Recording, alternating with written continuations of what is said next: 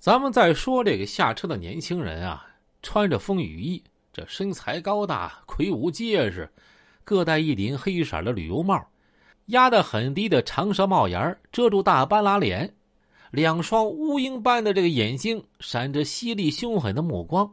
他们其中一人拿了一个两尺多长的蓝色格兜，一个人插在风衣口袋里的手紧握着一把大口径转轮手枪。就朝着不远处的天马大厦走去。他们身上和兜里啊，还藏着两长一短三支枪。这军用皮鞋搁雨水中发出吧嗒吧嗒沉重的声响。这个时候啊，各位听官，瞅瞅手表，正是十七点二十分。这到了大厦外面，他们闪电般的窥视周围，没发现可疑情况，于是推门而进。进了大楼，这大堂啊，温暖如春。透过巨大玻璃隔墙，可以看到另外一边大餐厅里边，这一圈圈吃喝的人头和穿梭期间忙碌的服务生。几乎所有人都没注意到这两个不速之客。俩年轻人直奔电梯，一人掏出左手按动号码，紧闭的门洞开了，两个人啊闪身而进。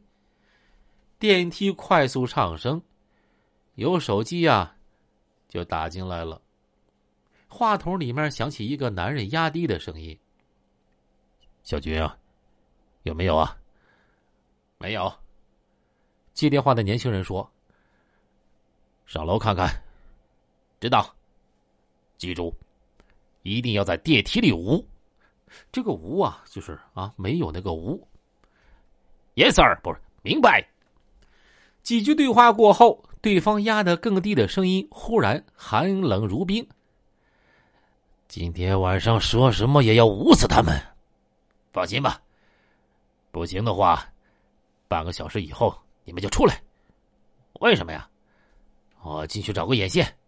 啊，好吧。”这咔嚓一声，通话人啊就挂断电话了。与此同时，在天马大厦七楼的七零六号房间里面，一个满脸横肉、身材壮硕的中年男子啊，也搁那打电话呢。另外一个比他年龄稍大的中年人躺在沙发上看当地电视台播放的《西安大追捕》的电视剧。像所有标间一样，这屋里有两张席梦思床，一张写字台，铺着地毯，床头灯亮着。几分钟之后，打电话的中年男子放下电话，回头瞅了瞅看电视和身后抽烟的中年人，横肉中绽放出一丝似笑非笑的神色，从茶几上抽出一根华子，咬掉屁股叼在嘴上，顺手摸起打火机。那个人就问啊：“我说二愣啊，老董啥时候来呀？”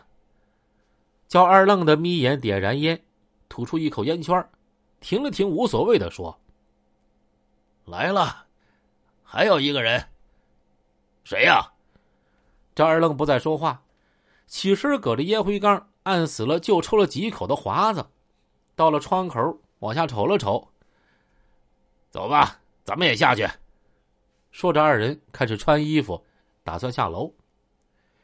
这外面的阴雨天啊，让走廊的灯光很暗，这房间里面却异常明亮，每个楼层。都有服务员值班。这个时候，那两个神秘的年轻人正在大厦内四层到十二层的电梯里啊，上上下下来回升降。时间已经到了十七点四十五分，这手机又响了。那个叫小军的年轻人啊，又接起电话：“小军，怎么样？有没有？没有啊。”这小军有点急了。呃，那你们马上下来吧。呃，不客了，我进去问问怎么回事。呃，那那行吧。这咔嚓一声，通话人再次挂断了电话。十七点五十分，两个穿风衣的年轻人闪身出了天马大厦，跳下台阶大步跑到围墙后啊，钻进黑暗的轿车里。等在车里的那个长毛感到紧张和困惑，咋回事呢？这二愣和大愣他们肯定住在七零六房间啊，现在又是吃饭时间，咋没下楼吃饭呢？这两个面无表情的年轻人把那个兜啊就放在后座上，就满腹狐疑的问前排座的长毛：“我说小东啊，这事儿是不是怎怎怎漏风了？”“不可能，这事儿除了强哥他们和咱们几个，其他人谁也不知道啊。”这二愣也不是神仙，这后脑勺也没长眼睛。那个叫小东的长毛相当自信，一直盯着大厦门口。